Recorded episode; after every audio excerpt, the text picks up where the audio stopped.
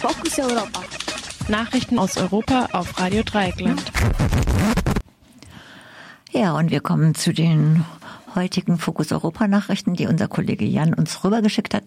Zunächst der Überblick. Ukrainischer Botschafter drängt trotz klaren Nein auf deutsche Waffenlieferungen. Immer mehr seiner eigenen Abgeordneten wollen Boris Johnson stürzen. Informationsfreiheitsanfragen in Deutschland besonders teuer. Österreich. FPÖ-Stadtratskandidat gibt als letzte Lektüre Mein Kampf an.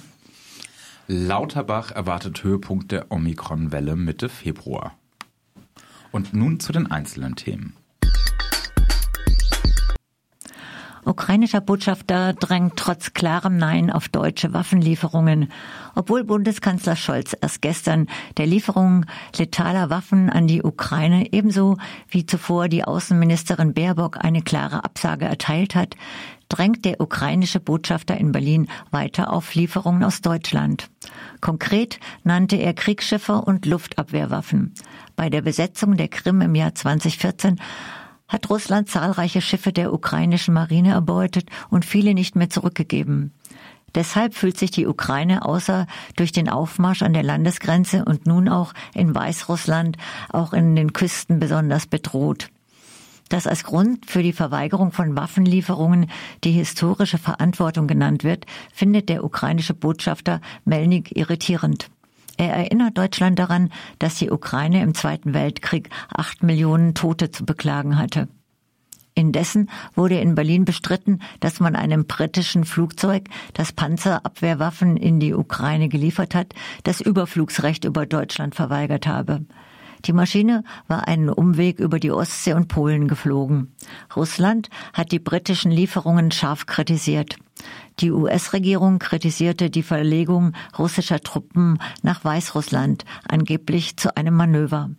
Der weißrussische Präsident Alexander Lukaschenko weiß aber nach eigenem Bekunden nicht einmal, wann das besagte Manöver genau beginnen soll.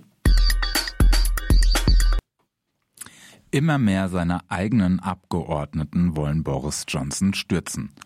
Nach Information eines Redakteurs des Daily Telegraph wollen an diesem Mittwoch 20 weitere Abgeordnete einen Brief an ein parteiinternes Komitee schreiben, das traditionell ein Misstrauensvotum gegen einen Parteichef der konservativen Partei auslösen kann.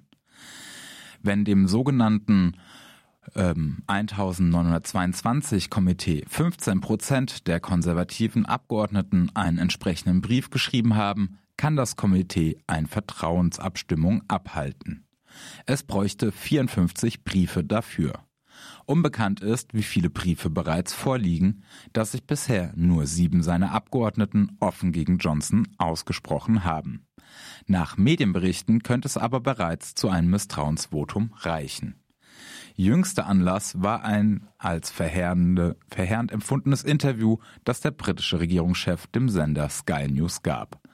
Darin bestritt Johnson in der Affäre um Partys an seinen Amtssitz während des Lockdowns das Parlament angelogen zu haben.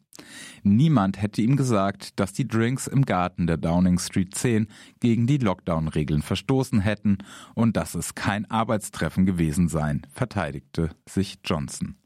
Diese Unfähigkeit, zwischen einer Party und einem Arbeitstreffen zu unterscheiden, neben dem Premier aber nicht viele ab und er wirkt in dem Interview auch wie ein gequälter Schuljunge, der es mit einer Ausrede versucht, von der er weiß, dass sie ihm nicht so ganz abgenommen wird.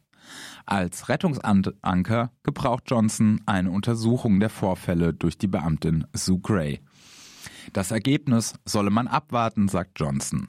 Nebenbei ist Johnson Grace Chef und kann hoffen, dass sie ihn nicht direkt beschuldigt. Vor allem kauft sich Johnson mit der Untersuchung auch erstmal Zeit. Doch bei vielen Abgeordneten ist die Geduld mit ihm erschöpft. Informationsfreiheitsanfragen in Deutschland besonders teuer. Seit 2006 gibt es auch in Deutschland ein Recht auf Informationsfreiheit, nachdem die Bürgerinnen von den Behörden Auskunft verlangen dürfen, auch wenn sie nicht selbst unmittelbare Betroffene sind. Ähnliche Gesetze gibt es in über 100 Staaten. Die tatsächliche Inanspruchnahme scheitert aber häufig an saftigen Gebühren. Bis zu 80 Euro pro Stunde verlangen Behörden für die Bearbeitung und diese erfolgt auch noch besonders langsam. Nach einer Untersuchung von netzpolitik.org sind die Bearbeitungsgebühren für solche Anfragen in Deutschland im europäischen Vergleich besonders hoch. Die meisten Länder in Europa erheben keine Gebühren für solche Anfragen. Bezahlen muss man in Weißrussland, Polen, Ungarn, Tschechien, Bulgarien, Lettland, Litauen, Irland und in der Schweiz. In allen übrigen europäischen Ländern werden solche Anfragen kostenlos bearbeitet.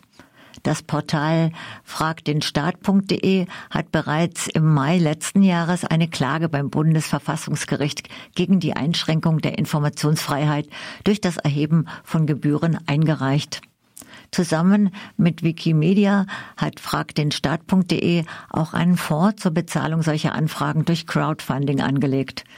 Das Portal Fragt den Staat ist ein Projekt der Open Knowledge Foundation Deutschland, einer gemeinnützigen Organisation, die hauptsächlich von staatlichen Zuwendungen und zum kleinen Teil durch Spenden finanziert wird. Österreich. FPÖ-Stadtratskandidat gibt als letzte Lektüre Mein Kampf an. Der Spitzenkandidat der rechtslastigen FPÖ bei der Stadtratswahl in Weidhofen an der Ybbs, Josef Gschandegger, wurde von einem lokalen Medium gebeten, Sätze wie Mein Lieblingslied ist zu vervollständigen. Als zu dem Satz Mein letztes Buch, das ich gelesen habe, kam, ergänzte Gschwandeger, das muss wohl mein Kampf gewesen sein.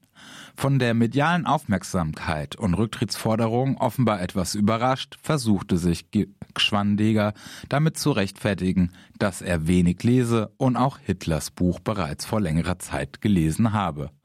In einer kommentierten Ausgabe ist Hitlers rassistisches Manifest seit 2015 frei zugänglich.